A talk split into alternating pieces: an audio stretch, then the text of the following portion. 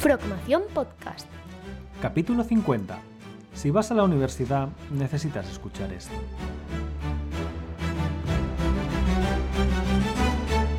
Muy buenas a todos y bienvenidos, como siempre, a nuestra Frogmación Podcast. Tengo que deciros que me habéis dado un feedback brutal durante la semana del episodio de la semana pasada. ¿Cómo se, cómo se nota que os gustan los temas con chicha, candentes y controvertidos, como el que hablábamos la semana pasada, ¿no? 10 razones para no ir a la universidad. Lo habíamos dejado a medias precisamente porque os di el top 5 esperando a ver cuál era vuestra reacción, pero es que hay muchos comentarios de, primero de apoyo, de que realmente os sentís identificados, exalumnos de, de universidad, incluso hay alguno que, que ha sido estudiante mío que dejaba el comentario por allá por YouTube, pero también profesores de universidad, alumnos de otras universidades.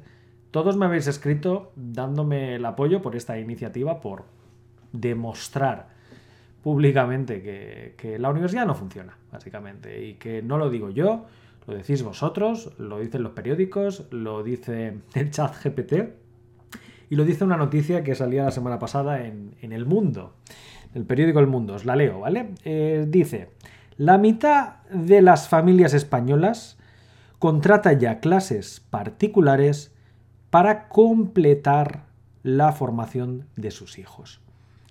El 46% de los alumnos de la escuela pública recurre a los profesores de apoyo. Comentan por ahí que el gasto en clases particulares ha aumentado en un 300% desde el año 2006, mientras que gastos, por ejemplo, en comedor, en vestido y calzado o incluso en la alimentación se mantienen o incluso bajan hasta durante los últimos, pues eso, 15 años. El escenario es muy triste.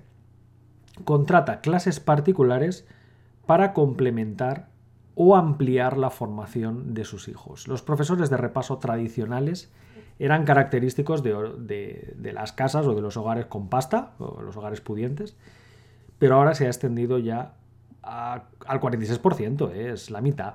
O sea, uno de cada dos necesita complementar su formación, o bien porque lo que le explican no lo entienden, o bien porque no le es suficiente, o porque se están preparando por cosas diferentes. Estamos hablando de aprender matemáticas, estamos hablando de aprender inglés, idiomas, estamos hablando de aprender lengua, de aprender de, bueno, de aprender lo que a uno no le enseñan ya en el colegio. Es muy triste. Es muy triste y, y la verdad es que no me lo esperaba que fuera tan elevado. Es decir, yo que me imaginaba, pues, no sé, uno de cada cuatro, uno de cada cinco puede ir a, a que necesite complementar esa formación porque no lo entienden, no se lo explican bien y tal.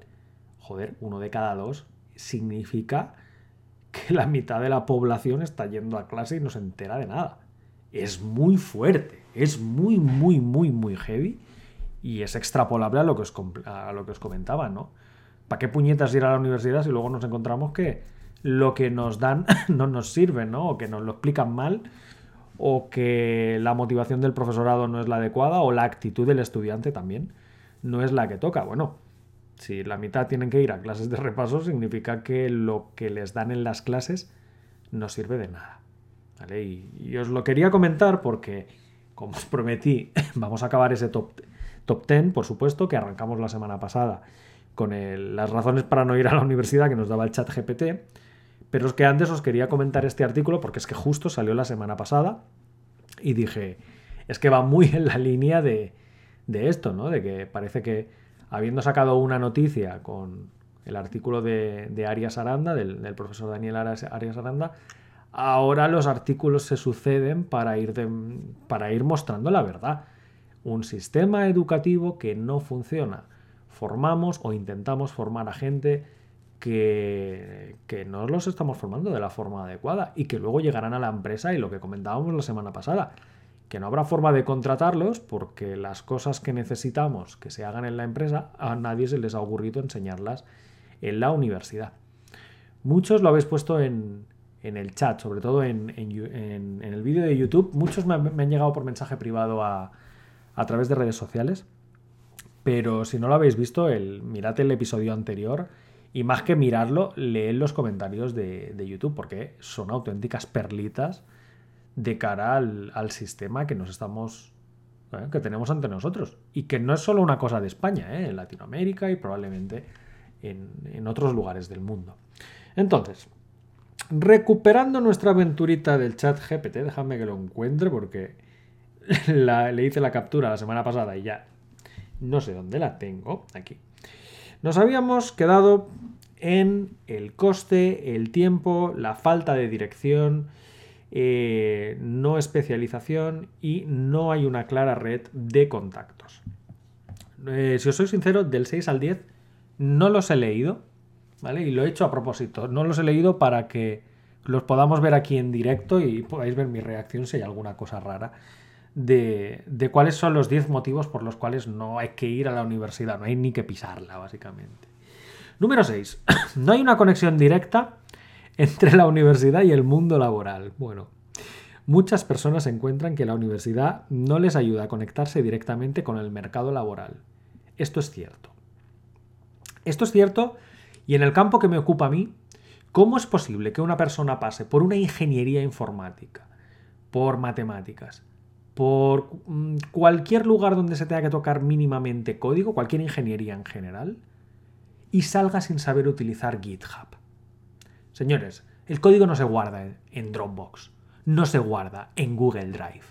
El código tiene que tener un control de versiones y cuando un estudiante llega en prácticas a una empresa, debe saber utilizar un control de versiones. Hoy en día, un estudiante de una ingeniería técnica que no sepa utilizar un control de versiones para mí es como un médico que no conoce absolutamente el nombre de todos los aparatos que tiene que, colocarse, desde el estetoscopio hasta la bata. Es una herramienta básica, es fundamental y a día de hoy no se enseña en las universidades, no forma parte del currículum y como mucho nos encontramos algún profesor que dice, ah, bueno, pues míratelo, esto de GitHub, sí, está bien, pero no forma parte de mis competencias o no forma parte del currículum o no me toca a mí enseñártelo es muy fuerte. Muy, muy, muy, muy, muy fuerte. Y, este punto número 6 es que es claro. Esto es solo un ejemplo. ¿eh? Quien nos dice esto dice eh, entender y saber leer, por ejemplo, un, un, business plan. Por ejemplo, ¿vale? Que quien vaya a entrar en una empresa y vaya a trabajar en una línea de negocio tiene que saber leer un plan de negocio. No le tengo que formar yo en nociones. Es como por ejemplo, eh, algo que yo siempre comentaba, ¿no? Que a mí nadie me enseñó a hacer la declaración de la renta. Esto es algo que economía básica debería ser una asignatura. Economía básica para que luego no te timen, básicamente. Si quieres eh, la, economía básica, saber hacer una declaración de la renta, lo que es un IRPF, un impuesto, un IVA, debería ser tanto o más importante como, yo que sé, como aprender a leer.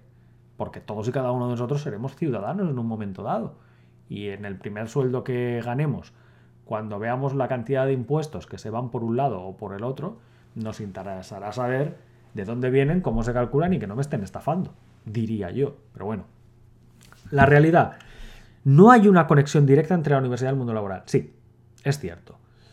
Muchas universidades intentan crear sus, sus fundaciones universidad-empresa, ¿no? Fundación universidad-empresa que utilizan, pues, para intentar conectar, la universidad con la empresa, crear spin-offs, básicamente una forma de facturar legalmente aquello que en una empresa haríamos una factura y, ya está. Pero poco más. Poco más. Eh, la Fundación Universidad de Empresa al final se, centra en, buscar eh, formas de ingresar dinero para la propia universidad que procedan de fondos privados, de fondos de empresa y demás, pero no es una conexión directa, no es entender la necesidad de la empresa para trasladarlo al currículum, para trasladarlo al, día a día en las aulas.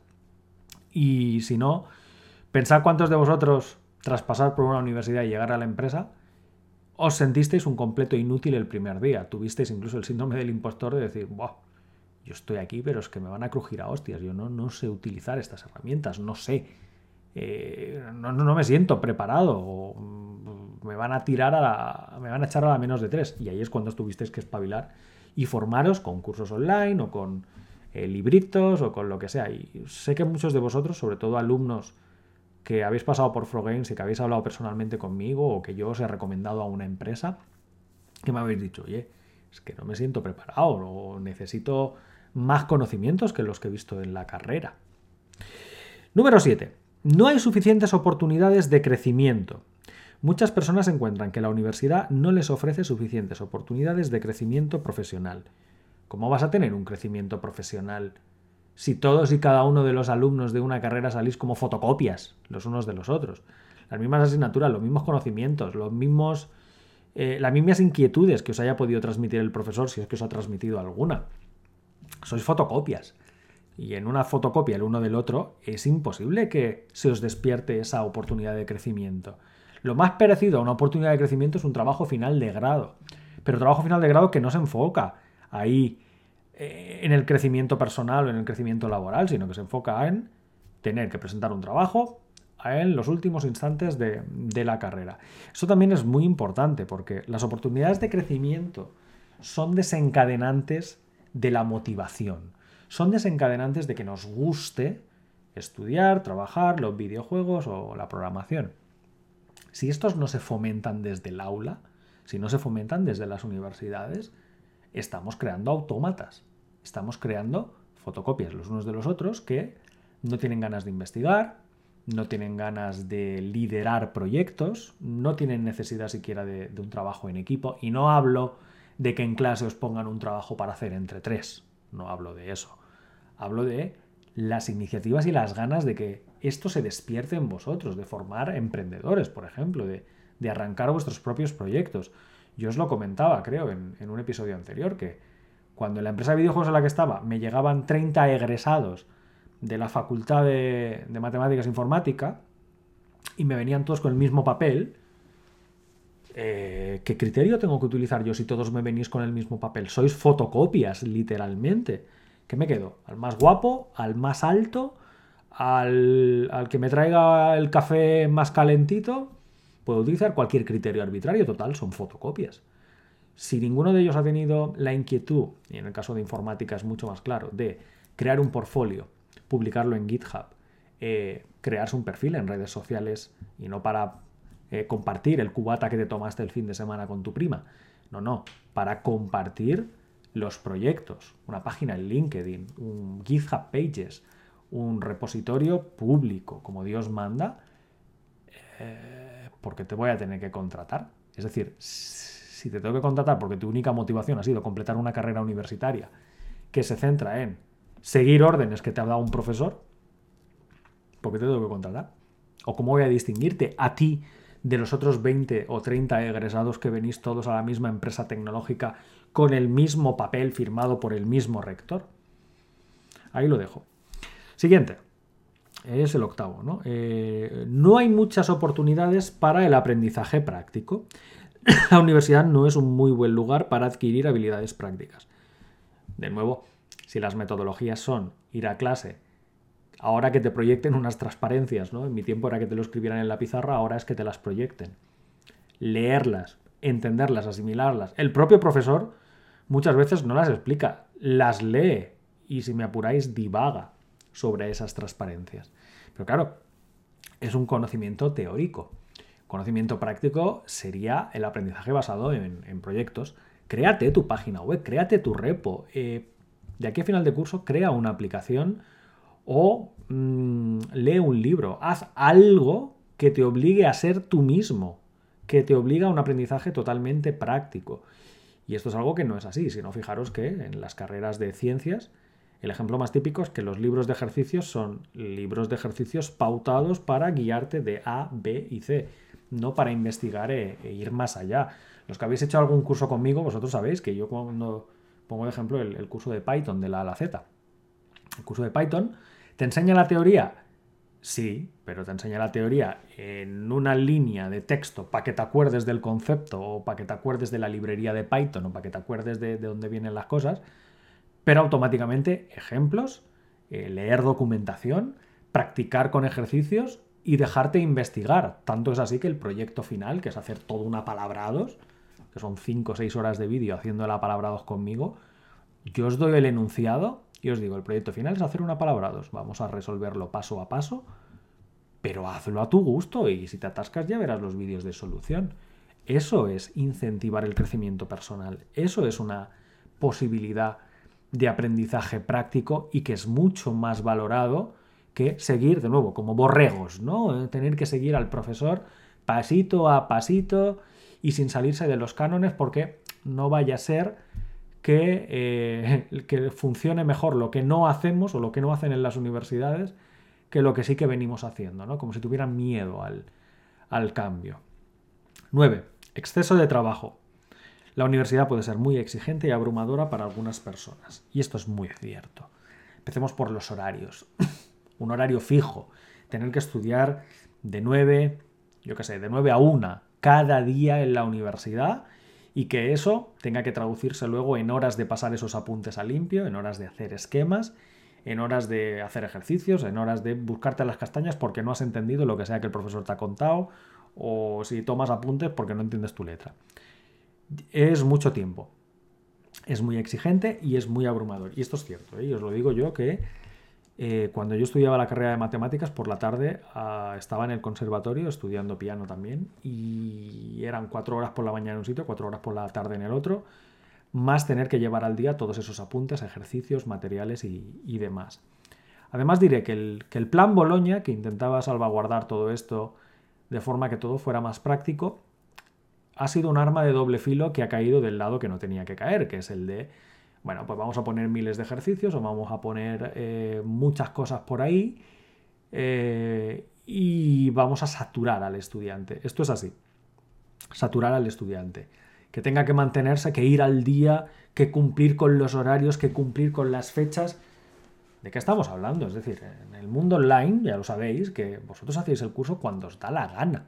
Igual que yo, aquí yo grabo el podcast, igual lo grabo a las 5 de la tarde porque estoy fresco, o otro día me levanto a las 7 de la mañana porque he terminado las ganas de dormir y me pongo a grabar el podcast, porque es el momento en el que estoy inspirado, tengo ganas y motivado.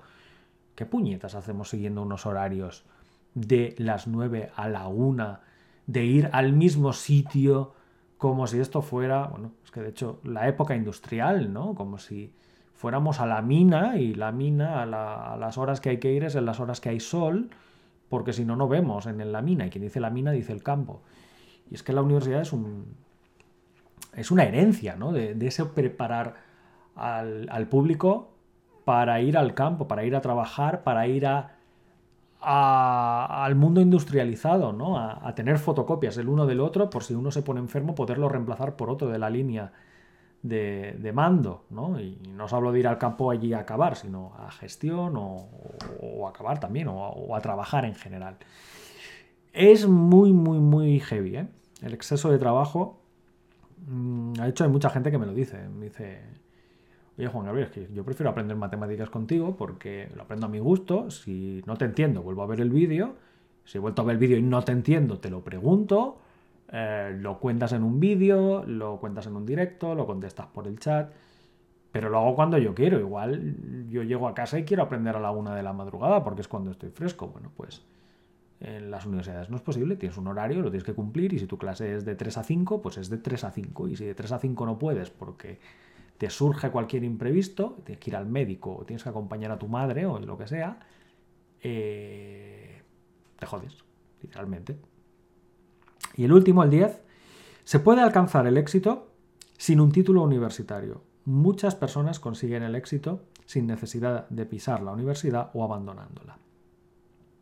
Steve Jobs, por ejemplo, que en él mismo empezó a ir a la universidad y la abandonó antes de fundar Apple.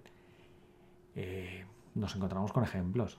¿vale? Eh, yo siempre digo que sí, yo he ido a la universidad, he tenido suerte para poder ir a la universidad, que mis padres lo pudieran costear, pero que del 100% de mis conocimientos que he adquirido utilizo 2%, un 3% ya siendo, siendo muy, muy generoso. Entonces, claro, ¿yo puedo decir que he conseguido el éxito sin pisar la universidad? No, no lo puedo decir.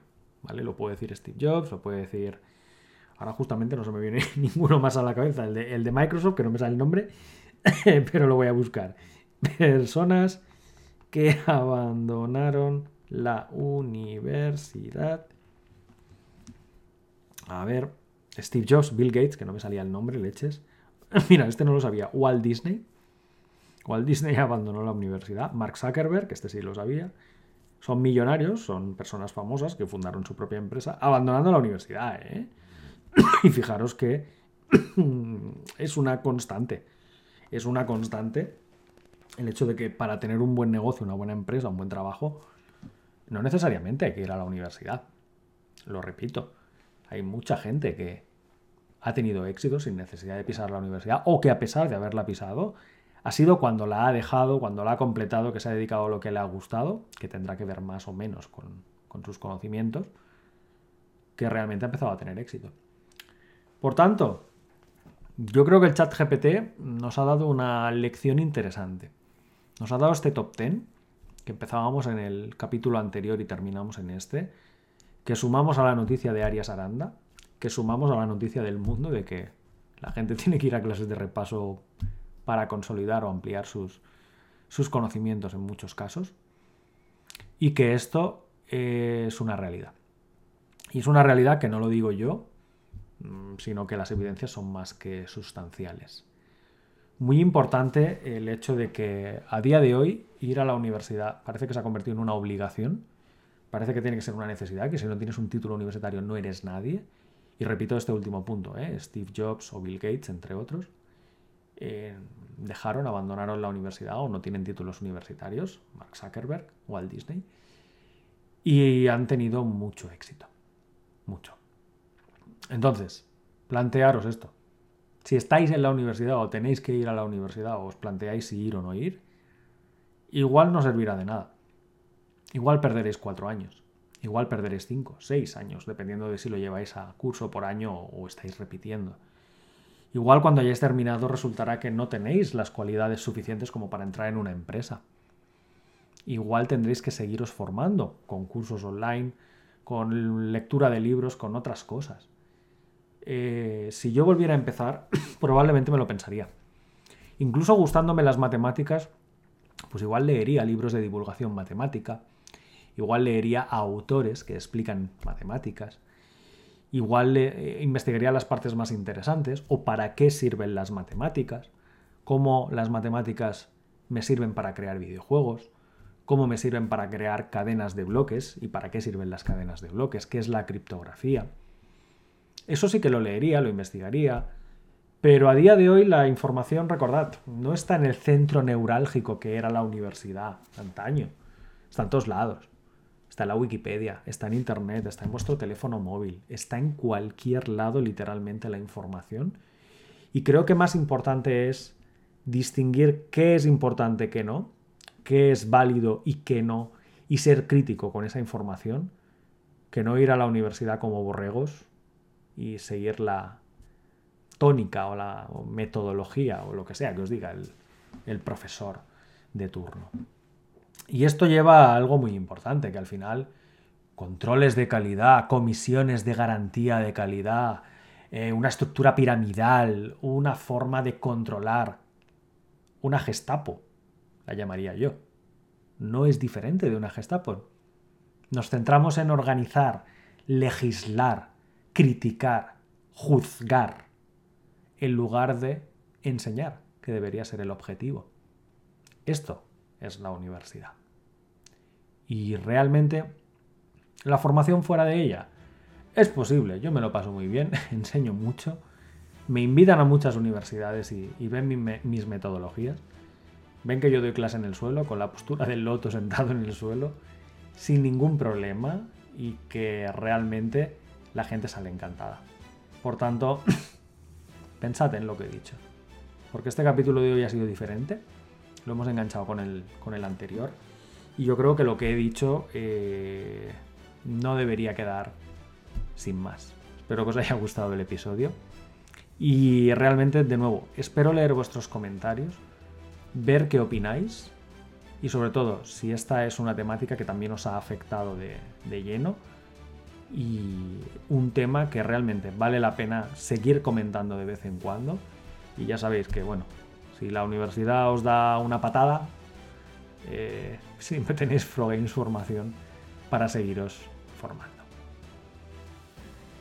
Si te gusta Frogmación Podcast, síguenos en redes sociales a través de Facebook, Twitter, Instagram o nuestro canal de YouTube. Y consulta todos nuestros cursos o suscríbete a nuestra newsletter en la web progamesformación.com.